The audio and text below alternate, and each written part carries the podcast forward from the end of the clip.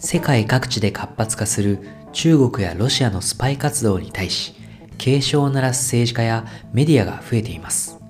イギリスでは映画007シリーズで知られる情報機関 MI6 のリチャード・ムーア長官が公の場で中国やロシアを名指しし、これらの国々でスパイテクノロジーへの投資が加速しており、多くの民主国家の主権が脅かされていると指摘。中国やロシアに対抗するには MI6 もテクノロジー投資を加速させる必要があるとの見解を示し注目を集めています。ムーア長官のこの発言はイギリスのシンクタンク国際戦略研究所 IISS が2021年11月末に実施したイベントでのもの。国家安全保障、防衛分野におけるテクノロジー投資が一層加速するとの観測から、経済、テクノロジーメディアもこぞってこの発言を報じています。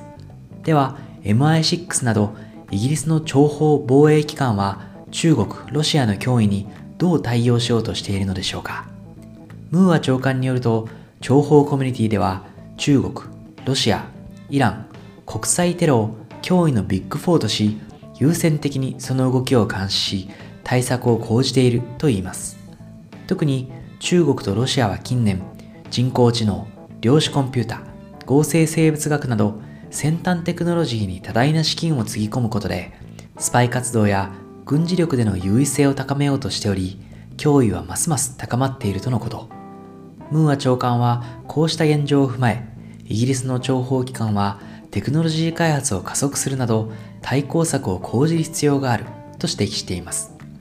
テクノロジー開発については、ナショナルセキュリティ・ストラテジック・インベストメント・ファンド、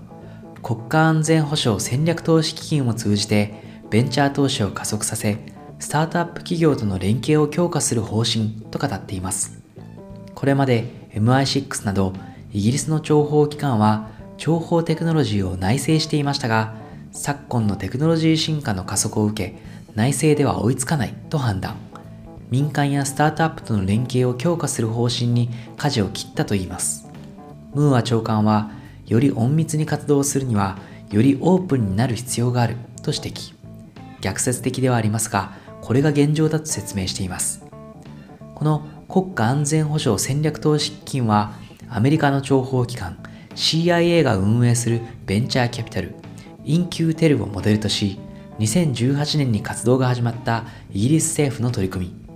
当初の予算は8500万ポンド、128億円。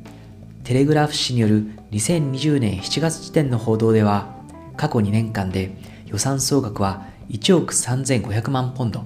約200億円だったといいます。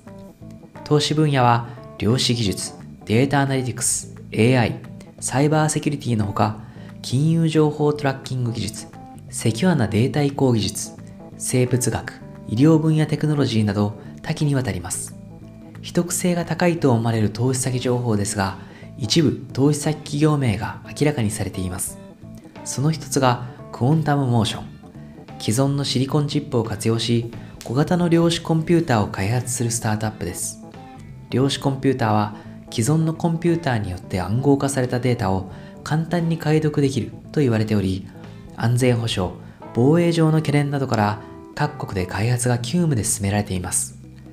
データに匿名性を与えるプラットフォーム、ヘイジーも国家安全保障戦略投資基金の投資を受けています。ヘイジーは元データから名前や年齢などセンシティブな個人情報を排除しつつ、統計的特性を残したデータを生成することができます。これらのデータを活用することでプライバシーを侵害することなく、ビジネス、公的機関はインサイトを得ることが可能です。個人情報を狙うスパイリスクも軽減できることになります。このほか、国家安全保障戦略投資基金は、セキュアなメッセージアプリ、エレメントや、テックスキル評価プラットフォーム、コーディリティに投資を行っていることが明らかにされています。さて、先ほども触れたように、アメリカでは CIA が1999年に情報テクノロジーに投資を行うベンチャーキャピタル、インキューテルを設立し、以来、活発に投資活動を行っています。イスラエルでも、情報機関モサドが2017年にベンチャーキャピタル、リバルタットを開設し、AI、音声解析、ドローンなど先端テクノロジーへの投資を開始しています。スパイ天国と揶揄される日本も法整備とともにテクノロジーへの投資を加速することが求められるのではないでしょうか。